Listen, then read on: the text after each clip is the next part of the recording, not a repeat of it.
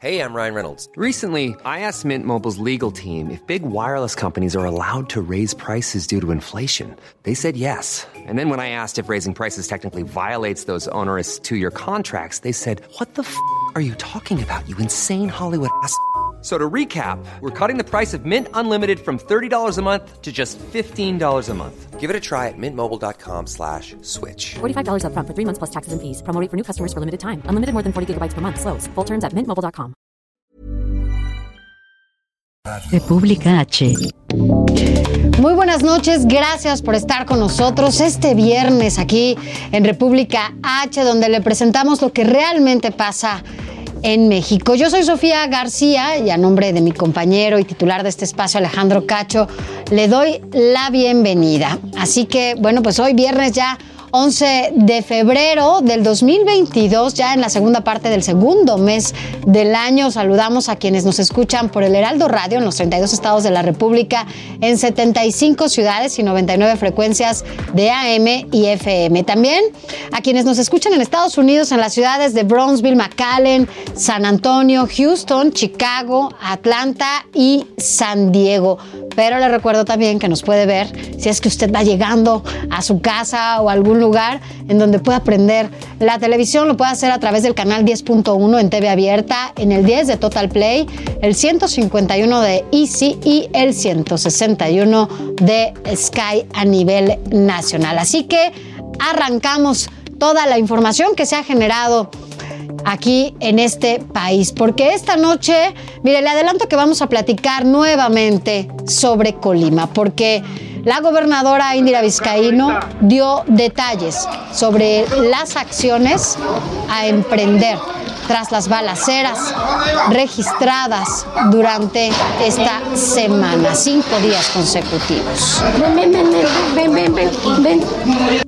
Y también hablaremos, escuchábamos parte de lo que se vivía en esta balacera, más adelante le platicaremos los detalles. También vamos a platicar sobre el espaldarazo que el presidente López Obrador dio a la ex gobernadora de Sonora, Claudia Pavlovich, sobre todo en esta semana. Eh, en donde, bueno, el PAN la había acusado, el PAN en el estado donde ella gobernaba supuestamente por desviar 8 mil millones de pesos del erario. Y además, finalmente vamos a analizar la llegada de la Comisión Nacional de Búsqueda a Panteló, allá en Chiapas, para reunir información sobre las 21 personas que se encuentran extraviadas desde julio del 2021. Así que arrancamos así, República H.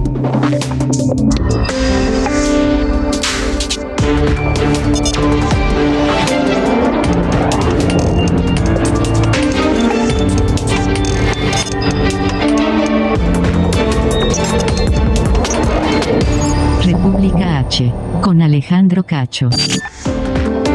El presidente Andrés Manuel López Obrador estuvo hoy en Sonora y esta mañana también habló nuevamente sobre la intención de poner pausa a las relaciones con España.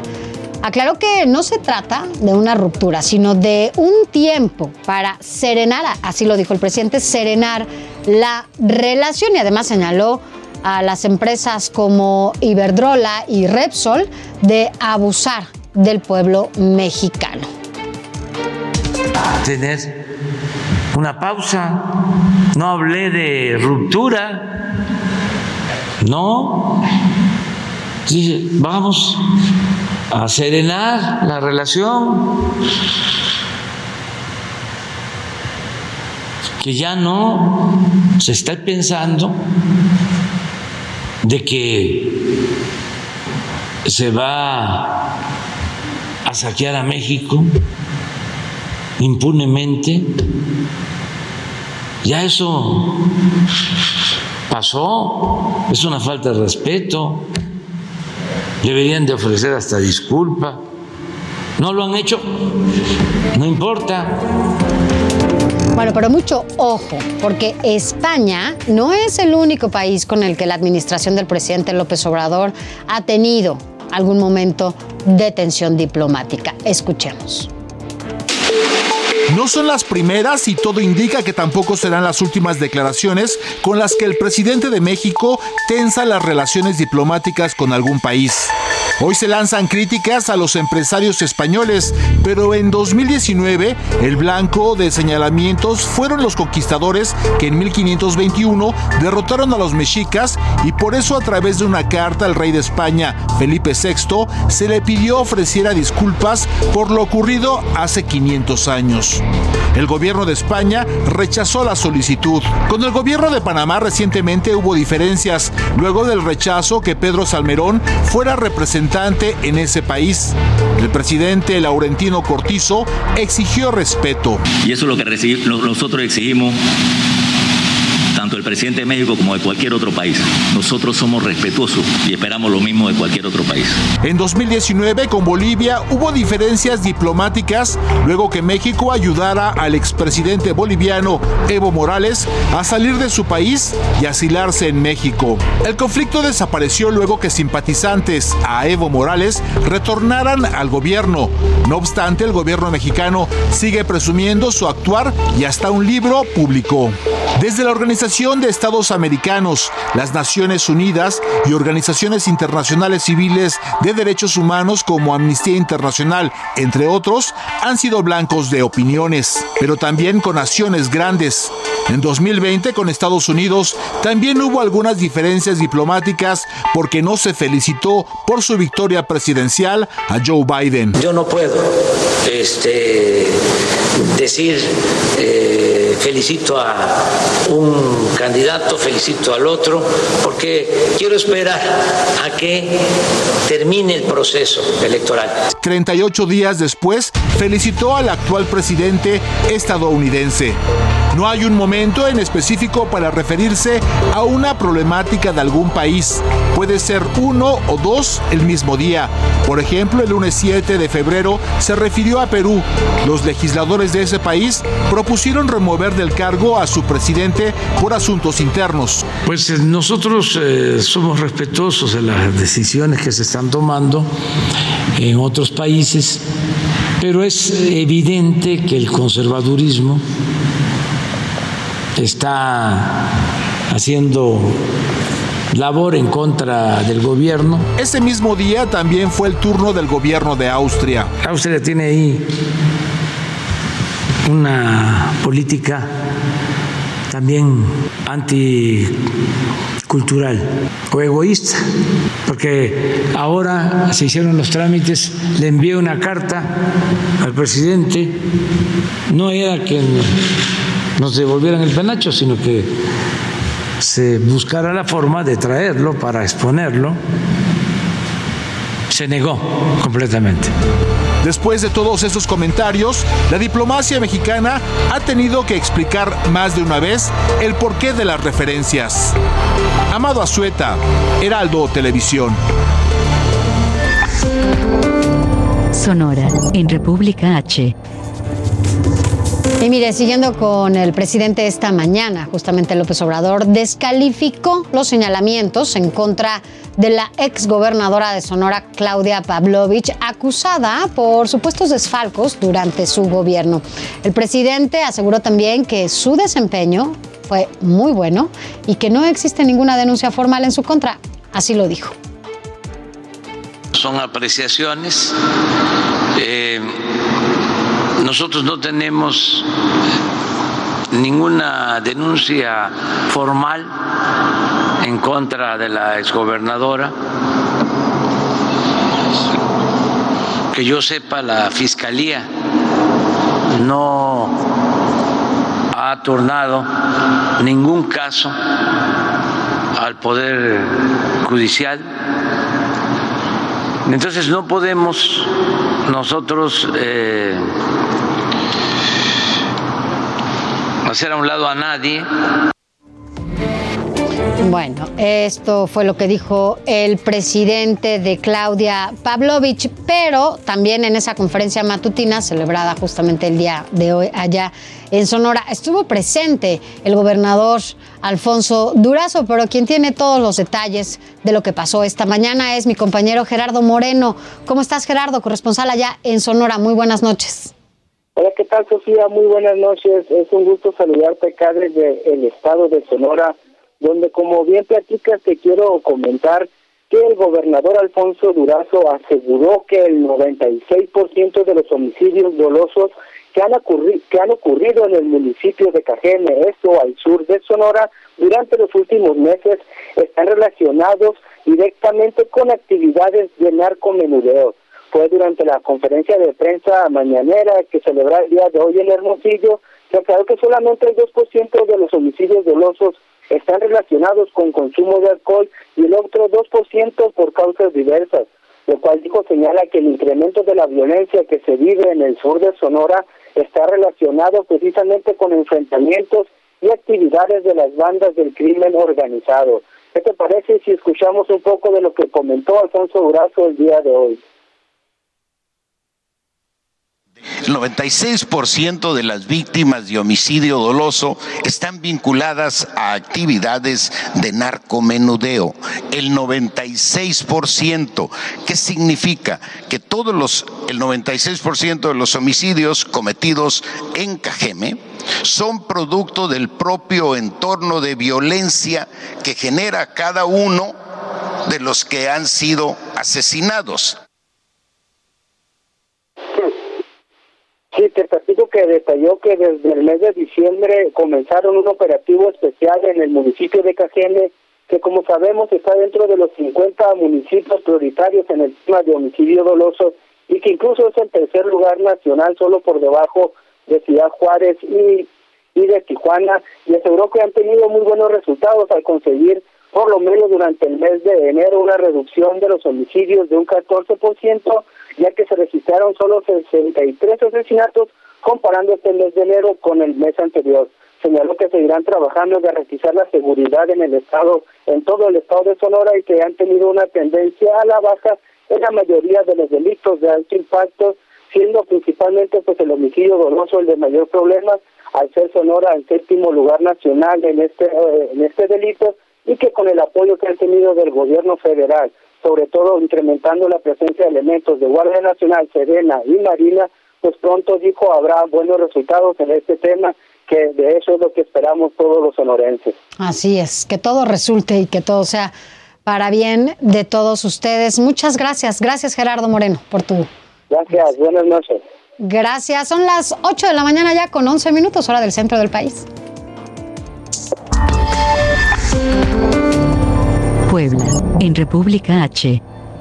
Vámonos rápidamente hasta Puebla porque allá el gobernador de ese estado, Luis Miguel Barbosa, pues ya confirmó que existen dos denuncias por abuso sexual a menores de edad contra el exdiputado de Morena, Saúl Huerta. En abril, el ex, fue acusado de violación por un adolescente de 15 años, lo que generó la cancelación de su registro como candidato para reelegirse, porque además buscaba la reelección como diputado federal. Pero vamos a escuchar lo que dijo el gobernador. Hay dos causas penales que se están siguiendo en, tribunales de Puebla, que se van, pues que ya van a empezar las audiencias correspondientes, ¿sí? Entonces yo espero que estos procedimientos se sigan conforme a la ley, conforme a las formalidades del proceso penal. Esto es República H. Vámonos con más información. Mire, sobre todo que tiene que ver con la política, porque los embajadores de México, Esteban Moctezuma, y de Estados Unidos, Ken Salazar, se reunirán en Nuevo Laredo, Tamaulipas, para hablar sobre los avances del Parque Binacional, esto entre los dos Laredos, con el cual se busca detonar el turismo y pues aumentar la derrama económica. Se busca que el proyecto, aparte de turístico y comercial, pues pueda ser un espacio para la vivienda allá en el norte del país y el sur pues de Estados Unidos.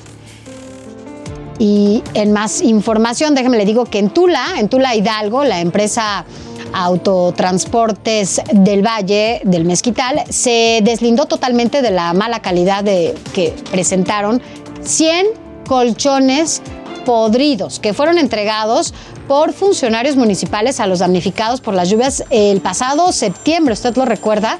Algunos de los afectados aseguraron que esta empresa fue cómplice de las autoridades en la entrega de colchones podridos. Vaya, vaya cosa. Pero bueno, pues esto es parte de lo que sucedió allá y bueno, incluso ayer tocábamos el tema, nuestro corresponsal nos lo estaba dando a conocer, por eso los quemaron. Pero bueno, vámonos hasta Guerrero ahora, porque allá, ¿qué cree que está pasando? Unos 200 ejidatarios del municipio de Cihuatanejo denunciaron que el personal del programa Sembrando Vida, escuche esto, de Sembrando Vida, uno de los programas eh, íconos de esta administración, pide 1.500 pesos para un fondo de ahorro o retiro. El delegado del gobierno federal, Iván Hernández Díaz, aseguró que desconocía esta situación y además señaló que el programa funciona de manera normal en el estado, así que ya lo sabe si nos escuchan allá en Guerrero, si alguien que se diga que llega a algún lugar en donde usted está, en su casa, en su negocio, demás, o que quiera eh, dar a conocer este, este programa de Sembrando Vida y le pida recursos, bueno, pues ya la autoridad por lo menos dijo que no sabe de qué se trata, que ellos no saben a qué se refiere y que el programa está trabajando de manera normal. De alguna manera descalifica y, bueno, no desmiente del todo, pero dice que no conoce nada de esta situación, pero bueno. Pues así las cosas. Son las 8 de la noche ya con 15 minutos.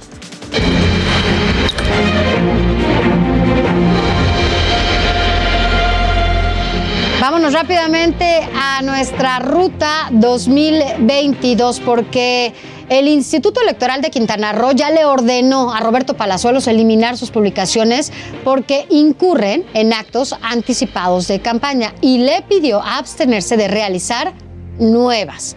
Este precandidato o aspirante a la candidatura de la gubernatura de Quintana Roo también retirará los espectaculares colocados en el estado. Palazuelos tiene solo 24 horas a partir de que fue notificado para cumplir con estas demandas del Instituto Electoral Estatal. Las cifras COVID. cifras COVID en República H. Pues es momento de revisar cómo andan los casos confirmados este día sobre COVID-19 y quien tiene toda la información siempre es Sara. Sara, ¿cómo están las cifras esta noche? De acuerdo con la Secretaría de Salud, en las últimas 24 horas se registraron 31.336 contagios y 564 defunciones por COVID-19 en México. Bueno, gracias, pero eso fue hoy, 564 fallecidos. Esto no es una cosa menor.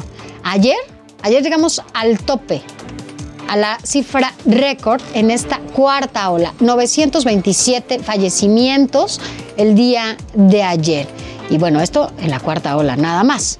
Así que bueno, contradice absolutamente todas las aseveraciones que hace el subsecretario Hugo López Gatel, quien dijo, ¿se acuerda? A principios de semana, que ya iban las cifras eh, a bajar y que bueno, pues que ya estaba mejorando la situación en cuanto a la pandemia. Esto lo dijo a principios de, de semana. Usted sabe que siempre los datos que se dan el lunes, ¿no? Incluso a veces el martes, pues están muy bajas esas, esas cifras por el número de pruebas que se aplican o la gente que asiste a hacerse estas pruebas. Así que bueno, las cosas como siempre o como casi siempre son contrarias a las que dice el doctor Hugo López Gatel. Vámonos ahora hasta Chihuahua, porque allá el Consejo Estatal de Salud ya aprobó el regreso a clases presenciales en las escuelas de educación básica con aforos de aproximadamente el 50%, esto a partir del próximo lunes 14 de febrero. Así que con esto nos vamos a un resumen sobre COVID. Suecia eliminó todas las restricciones de la pandemia debido al alto porcentaje de población vacunada. Se unió a Dinamarca, primer país de la Unión Europea en levantar las medidas. La Secretaría de Salud del Estado de México inició con la aplicación del tercer refuerzo anti-COVID en 21 penales de la entidad. Se aplicaron 61 mil dosis a toda la población penitenciaria. El secretario de Salud de Puebla reiteró la invitación a las personas para que acudan a vacunarse y completen su esquema. Recordó que también a través de la vacunación se pueden reducir los contagios. Pese al aumento de contagios en Tamaulipas, la playa Miramar no cerrará el periodo vacacional de Semana Santa. Así lo dio a conocer el presidente municipal de Ciudad Madero, pues consideró que es uno de los destinos principales del estado. Samuel García, gobernador de Nuevo León, confirmó el regreso a clases presenciales el próximo 14 de febrero, así como el aumento en aforos debido a que la situación COVID está mejorando en el estado.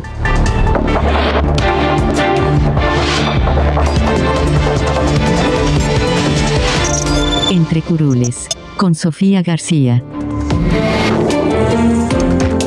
Revisemos rápidamente qué está pasando en el Congreso, qué están haciendo los partidos políticos allá en la Cámara de Diputados. Mire, a fin de blindar a instituciones como el INE, con quienes han tenido varios confrontamientos, sobre todo desde Palacio eh, Nacional, ya lo sabe, y también Morena en la Cámara de Diputados. Bueno, Así como el INE, el INAI, pues buscan que estén blindados y el Grupo Parlamentario de Acción Nacional, allá en la Cámara de Diputados, presentó una iniciativa para que los perfiles de quienes encabecen estos organismos autónomos y también el Poder Judicial pues cumplan con la integridad, la experiencia, independencia y el profesionalismo necesario para llevar a cabo sus funciones. Y es que la diputada Noemí Luna Ayala del Partido Acción Nacional dio a conocer que esta propuesta para reformar el artículo 73 de la Constitución incluye incluso que no se deben seleccionar a los titulares de estos organismos autónomos. Ya sabe que a veces, a veces, a veces, no siempre, eh, depende mucho de la relación que se tengan desde eh, el Ejecutivo con algunos cargos, pero bueno, por eso, por el simple criterio pues de la amistad, afinidad o empatía por parte del presidente de la República, sin considerar los aspectos técnicos y profesionales del cargo que son esenciales. Vamos a escuchar lo que dijo justamente la diputada panista Noemí Luna Ayala con perfiles idóneos e independientes. Esas instituciones cumplirán a cabalidad y sin presiones con la función que les ha sido encomendada. Además, evitaremos dejarla a merced de gobernantes irracionales o que sean constantemente amenazadas, como hemos visto en los últimos años que ha pasado con el Instituto Nacional Electoral, con el Instituto Nacional de Acceso a la Información Pública e incluso con la Comisión Nacional de Derechos Humanos. Bueno, pues esta propuesta ya fue turnada a la Comisión de Puntos Constitucionales para su análisis, así que bueno, veamos qué sigue. A ver qué dice Morena en torno a esta propuesta. Pero justo a propósito, y del otro lado, ahora el coordinador de Morena en la Cámara de Diputados, Ignacio Mier, pues ya informó que será en mayo cuando se presente la propuesta de su partido para la reforma político electoral para pues que esta sea discutida después de los comicios que se llevarán a cabo el 5 de junio en las seis gubernaturas que se van a renovar. Y al hablar de la reforma que presentan, el diputado criticó el presupuesto que tienen actualmente en el Instituto Nacional Electoral. Ya sabes, se la pasan ahí un poco en el jaloneo con el instituto desde hace ya varios meses. Pues dijo que es el mismo que se le otorga a la eh, a la función pública, bueno, incluso a la pobreza que debería de beneficiar en ese sentido el recurso que tienen eh, desde el INE. Pero mire, yo digo, no sé usted qué piensa, que nos ve o que nos escucha, que pues uno debe de empezar en casa, ¿no? Finalmente, pues si partimos de que debemos de revisar cómo están repartidos los recursos, bueno, pues hay que revisar primero cuánto dinero obtienen los partidos políticos. Para este año, por ejemplo, le cuento, Morena tendrá por lo menos 1.716 millones de pesos. El Partido de Acción Nacional le toca 1.028 millones de pesos. El Partido Revolucionario Institucional recibirá 1.007 millones de pesos. Movimiento Ciudadano se quedó con 542 millones de pesos. El Partido Verde tendrá 574 millones eh, de pesos y el PRD le tocarán 496 millones. Y el PT, el PT tiene 358 millones de pesos. Eh, así que bueno, pues son más de 5 mil millones que se distribuyen entre los diferentes partidos políticos y yo lo dejo al aire. No sé qué piense usted, pero yo creo que sí los partidos deberían de reducir incluso los recursos que al final del día también vienen incluidos en el presupuesto que se le da al Instituto Nacional Electoral que tanto, que tanto arremete. Pero bueno, vamos a una pausa, una pausa pequeñita y vamos a regresar para platicarle lo que está pasando allá en Colima. ¿Se acuerda que ayer hablábamos con nuestra corresponsal y justo se oía una balacera que se estaba dando en ese momento? Vamos a decirle qué es lo que dijo la gobernadora Indira Vizcaíno. Vámonos rápido y regresamos con esto.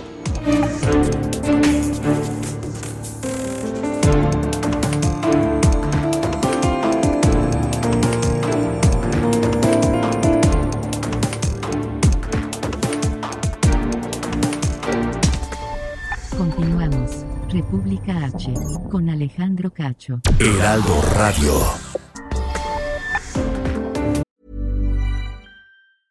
Hiring for your small business? If you're not looking for professionals on LinkedIn, you're looking in the wrong place. That's like looking for your car keys in a fish tank. LinkedIn helps you hire professionals you can't find anywhere else, even those who aren't actively searching for a new job but might be open to the perfect role. In a given month, over 70% of LinkedIn users don't even visit other leading job sites. So start looking in the right place. With LinkedIn, you can hire professionals like a professional. Post your free job on linkedin.com slash people today. Continuamos. República H. Con Alejandro Cacho. Gracias por continuar con nosotros, gracias a quienes nos escuchan a través de todas las frecuencias de El Heraldo Radio a nivel nacional. Hoy nos encontramos justamente aquí en la cabina de El Heraldo Radio, transmitiendo también para El Heraldo Televisión. Gracias por acompañarnos este viernes.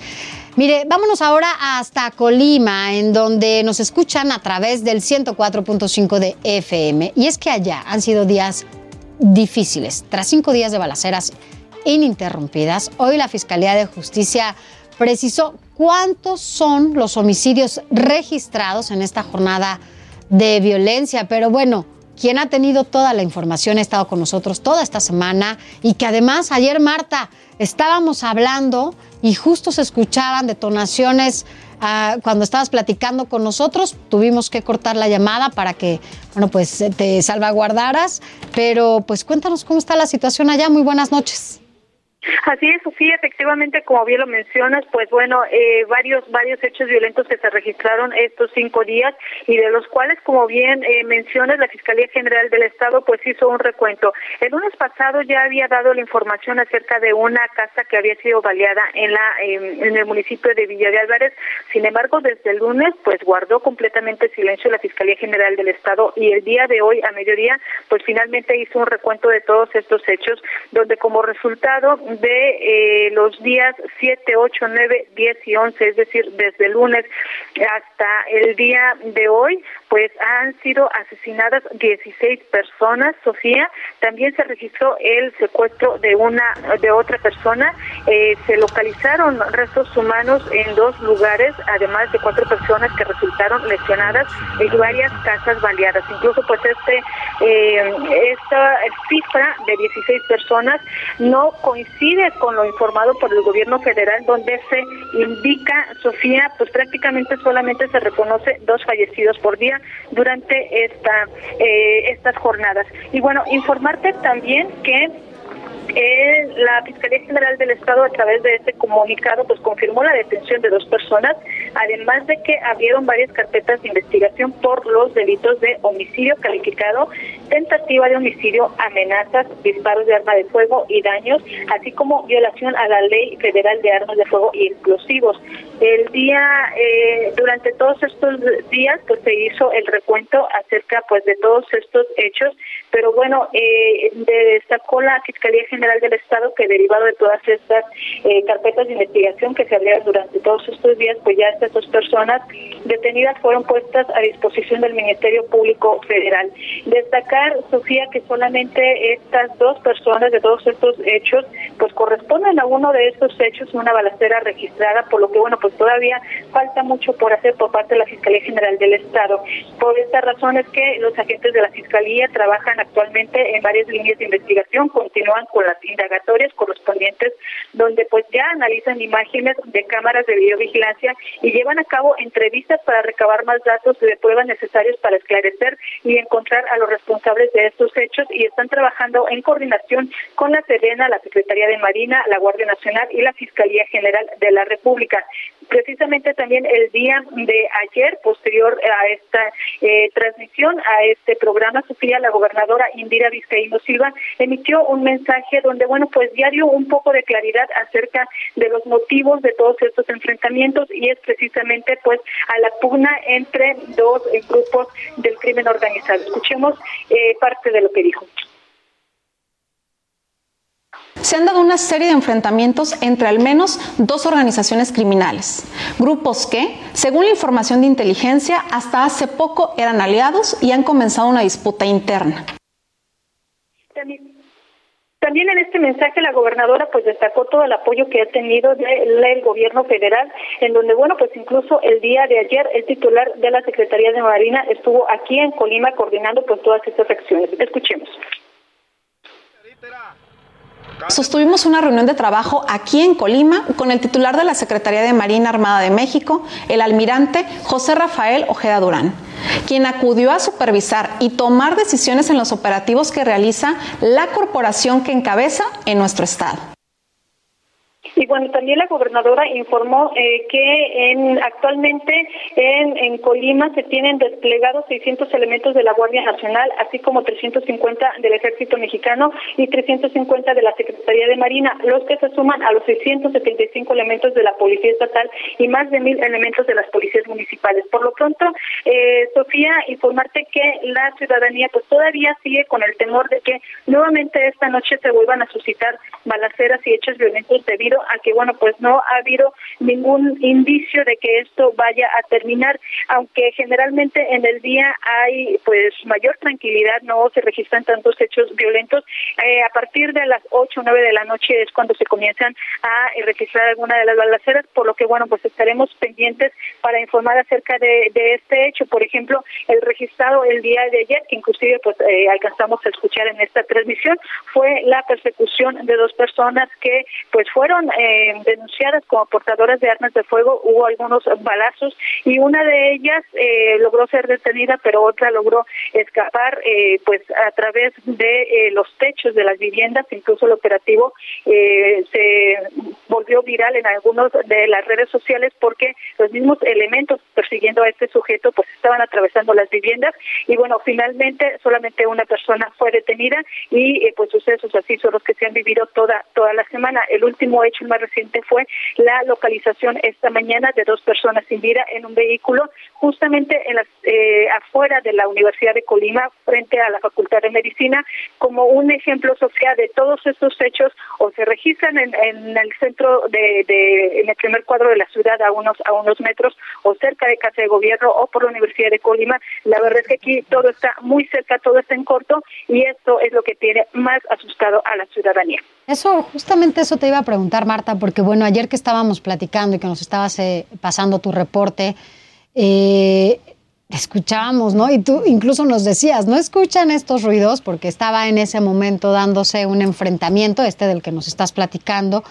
Y, estos tres puntos que nos dices, a ver, por un lado se dan en el centro de la, de la ciudad, ¿no? De la capital, del estado, en la universidad o en las oficinas de, gobierno, ¿no? Central. Eh, la Colima es muy chiquito, ¿no? Eh, para, eh, para, yo en general, digo, no conozco Colima, la verdad es que confieso que no conozco Colima, pero bueno, es una, una de las entidades más pequeñas que tenemos en el país. Para quienes nos escuchan, para quienes nos ven, Marta, cuéntanos sobre todo cuál es el sentir de la población, porque además tenemos que decirlo, Marta, esto no es, no es la primera crisis que se da en materia de violencia en el Estado. También con el pasado gobernador hubo una crisis muy fuerte y ahora sí que hablando de herencias, pues también fue parte de lo que dejó, ¿no? Efectivamente, no es la primera vez que se registra una crisis de seguridad, incluso pues esta violencia que se ha registrado aquí en Colima, pues eh, data desde hace ya varios años. El incremento de homicidios, Colima se ha eh, posicionado como los estados, como uno de los estados en primer lugar precisamente por homicidios dolosos, pero estos hechos que se registran en, eh, cerca de la casa, cerca del trabajo, cerca de los lugares de paseo, de, de recreación, se ha impactado en la sociedad, sobre todo en la noche, a partir de las 8 de la noche, la ciudadanía pues eh, tiene mejor irse pronto a su casa, ya no salir al bar, al restaurante, incluso muchos bares y restaurantes anunciaron a través de redes sociales y así lo vimos, pues que cerraron sus puertas, si acaso abrían un, rato en la tarde, pero la noche definitivamente ya cerraban las puertas y precisamente así lo anunciaban en redes sociales, decían que era por la seguridad de sus clientes y también por la seguridad de sus empleados para evitar estos traslados que pudieran poner en riesgo eh, alguna situación, alguna bala perdida o que pudieran pues simplemente impactar en eh, la eh, seguridad de las personas. También algunas senadurías cerraron, lugares que normalmente quedaban abiertos hasta más tarde, pues cierran un poco más temprano, abren más temprano para cerrar más temprano y pues esto sí precisamente pues se siente en el ánimo de las personas. Bueno, esperemos que todo mejore allá en Colima, que la presencia son muchos los elementos de seguridad que se ubican ahora allá en la capital, elementos federales, elementos estatales, y bueno, pues esto debe ayudar a que la paz regrese allá a Colima. Marta, que tengas un fin de semana tranquilo, igual para ti y para toda la gente que nos escucha y nos ve allá en ese estado. Muy buenas noches. Así lo esperaremos, Sofía. Muy buenas noches. Gracias.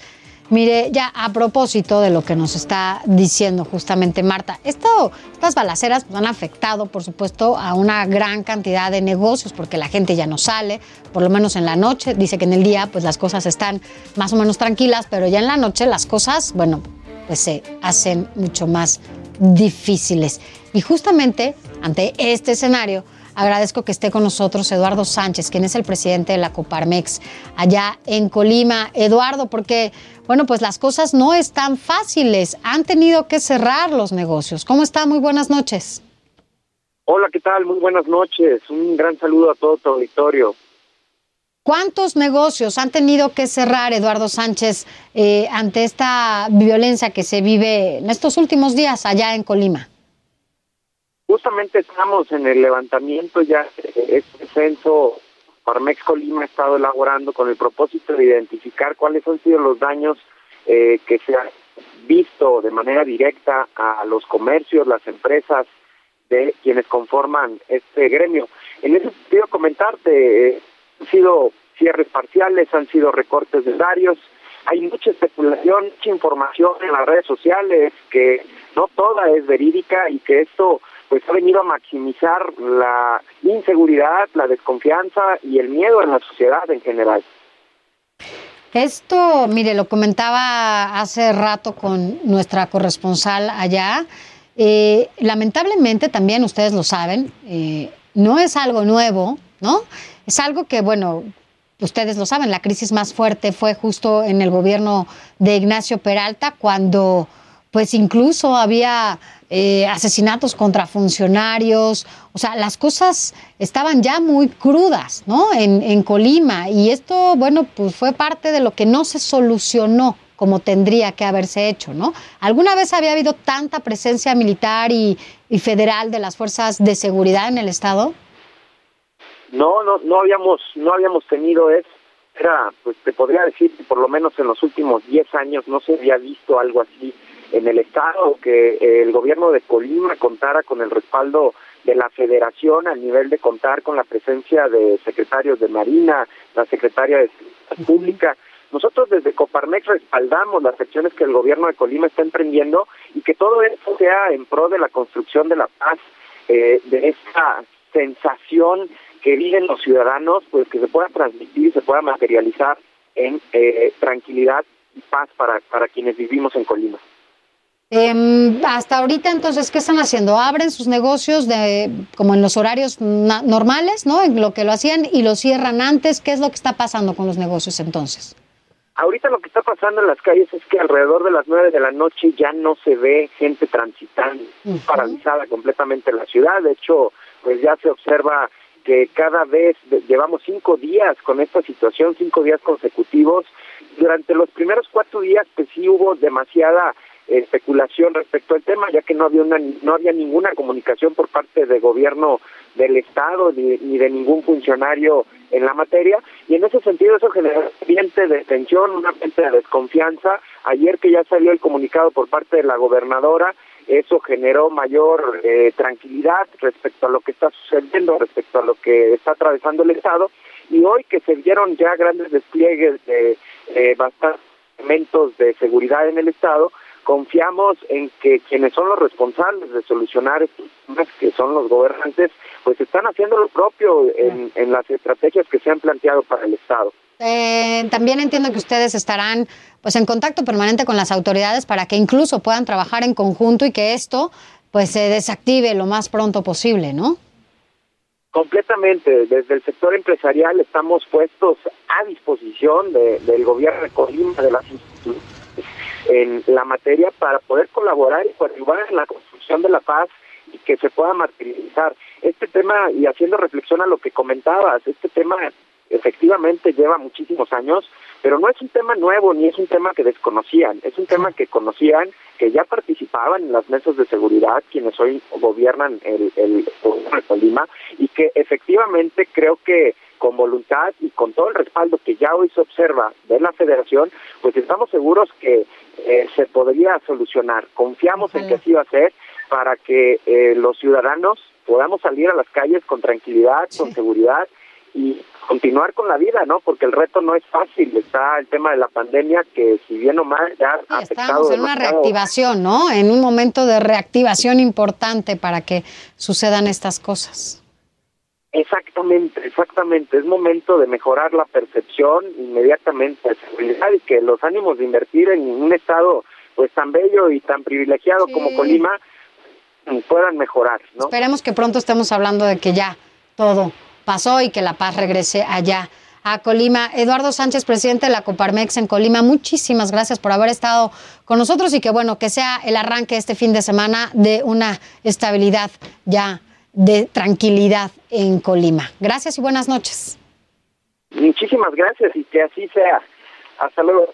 Hasta luego. Ahora, mire, vámonos rápidamente a otro, a otro estado, porque en Caborca, allá en Sonora, asesinaron al jefe de tránsito municipal, Francisco y Celaya Ibarra. Fue baleado al interior de su casa junto con su pareja, Carolina Espinosa. Así que con esto nos vamos rápidamente a un resumen de los estados.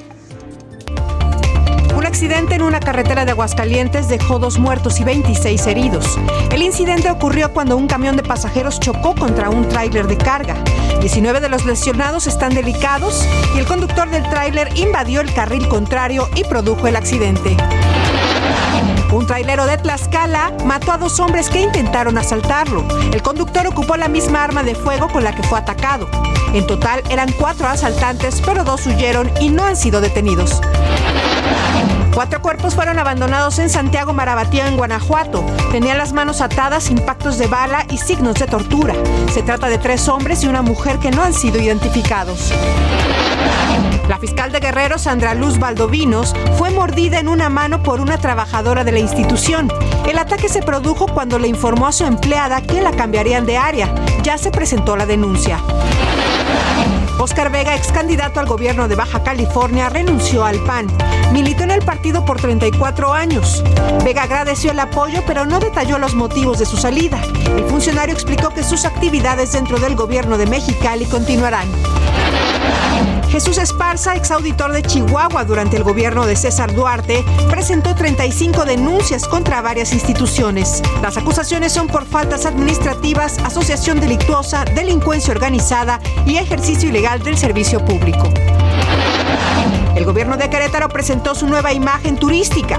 El objetivo es posicionar al Estado como un referente de la promoción y digitalización para viajeros. El eslogan que ocuparán es Querétaro. Y entonces encontré México. Chiapas, en República H. Son las 8 de la noche ya con 47 minutos. Es momento de ir a Chiapas. Y allá saludamos a quienes nos escuchan desde Tuxtla Gutiérrez en el 88.3 de FM y también en Tapachula desde el 96.3 de FM también. Allá en Chiapas, bueno, pues la Comisión Nacional de Búsqueda de Personas Desaparecidas acudió al municipio de Panteló a fin de localizar a 21 pobladores. Pero quien tiene todo el reporte y toda la información eres tú, Patricia Espinosa. ¿Cómo estás? Muy buenas noches.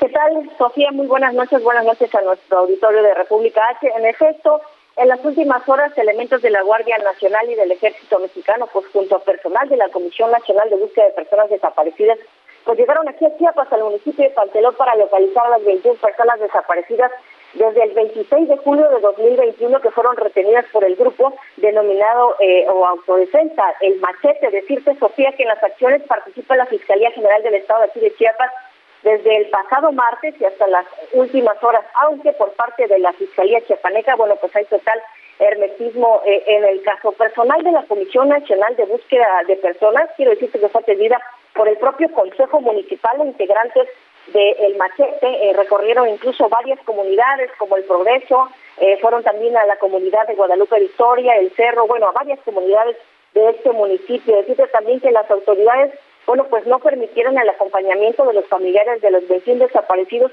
pues aseguran que no existen las condiciones. Cuando, bueno, decirte también que estas personas han realizado una serie de protestas a nivel nacional. El grupo de autodefensa, el machete, incluso apareció ante la presencia de grupos delincuenciales en Panteló, eh, bueno, que los han ligado al poder municipal, donde actualmente pues, hay un consejo municipal tras desaforar al alcalde. Eh, Sofía, hasta aquí la información. Muchas gracias, Patricia Espinosa. Gracias por tu reporte. Buenas noches. Gracias, son las 8 de la noche ya con 49 minutos. La entrevista en República H. Oiga, bueno, pues mire, ya tenemos, ya tenemos el fin de semana encima. Y el gran atractivo para muchos, para este domingo, pues es el Super Bowl en su edición número 56, que se celebrará en Los Ángeles, California. Estará ahí Cincinnati y Rams de Los Ángeles, que son los anfitriones de, esta, de este tazón. Y, bueno, pues se disputarán el trofeo de Vince Lombardi. Pero este evento, pues siempre tiene un alcance mundial, pero además tiene un toque especial, un toque mexicano. Y le hablo de las toneladas de aguacate mexicano que son enviadas a Estados Unidos para disfrutar de este juego con el guacamole. Pero para hablar de este tema agradezco que esté con nosotros a José Luis Gallardo, quien es presidente de la Asociación de Productores y Empacadores Exportadores de Aguacate de México. ¿Cómo está? Muy buenas noches. Buenas noches. ¿Cómo estás, Sofía? Buenas noches. Gracias. ya preparándome. Oiga, ¿ya mandaron, ¿ya mandaron todo el aguacate o todavía siguen enviando? Bueno, mira, quiero comentarte que ya el aguacate para el evento del día domingo ya está por ahí en Estados Unidos y se ha cumplido con la meta de, que nos hemos trazado para enviar las más de 135 mil toneladas. 135 mil toneladas. ¿Cuántos productores son los que mandan esta, este tonelaje? Mira, tenemos una asociación muy importante que, que tiene alrededor de 30 mil productores y 75, y 75 empacadoras muy tecnificadas que hacemos el trabajo para llevar toda este, esta cantidad de, aguacate a los Estados Unidos y a otros países también. Oiga, son 135 mil toneladas que se envían tan solo para el Super Bowl. ¿Cuánto producen al año? Mira, la producción que tenemos nosotros para, para las exportaciones andan en 1.400.000 toneladas, que fue las que, las que registramos el año anterior y yo creo que este año vamos a, vamos a tener la misma cantidad. ¿Este año ha sido mejor que el año pasado, oiga? No, en producción no tenemos, este, fue es un poco menos, pero tenemos incremento de algunas otras áreas que están creciendo en, en, producción, entonces eh, sí estamos registrando la misma cantidad. Oiga, una duda. Eh, estos exportadores a los que usted se refiere, que son 30 mil productores y 70, no, 75 mil productores, eh, todos son de Michoacán o hay otros estados. ¿Quiénes son estos productores autorizados para la exportación de aguacate? Mira, la única, el único estado de la República Mexicana que hasta el momento tiene la autorización para exportar a Estados Unidos es Michoacán. Y son productores que están integrados, eh, representados por comunidades indígenas ejidos y, pequeños propietarios, donde se, lleva a cabo esta producción durante todo el año y, todo el año comentarte que trabajamos desde, enero a diciembre, tenemos cosechas y, y el, el día a día de trabajar para, para nuestro producto es, es una gran organización que tenemos aquí los productores de Michoacán. Oiga, pues entonces es una buena noticia saber que les va bien. Dígame algo con el tema de seguridad.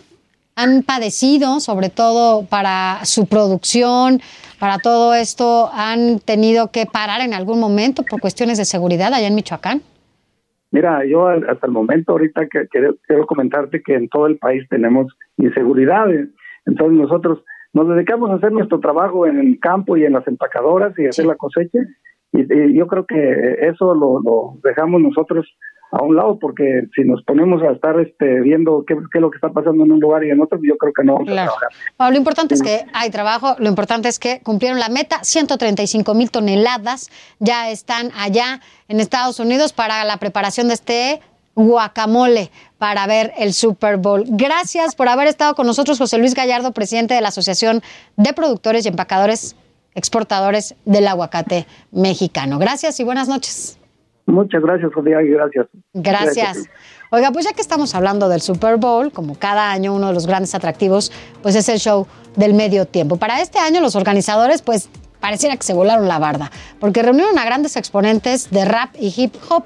Le vamos a dejar aquí un adelantito de lo que usted podrá ver en el Super Bowl. Se despide de usted Sofía García a nombre de mi compañero Alejandro Cacho. Que tenga un excelente fin de semana.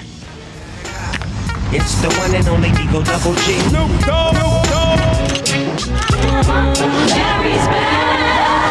been a day for me. Yeah, yeah. Hey, I remember syrup sandwiches and crime allowances. Finessing on them with some counterfeits, but now I'm counting this. Still hitting them corners and them lolos, girl. Still taking my time to perfect the beat, and I still got love for the streets. It's the DRE. Like, boy, you the fool, DR. It's the DRE. It's the DRE.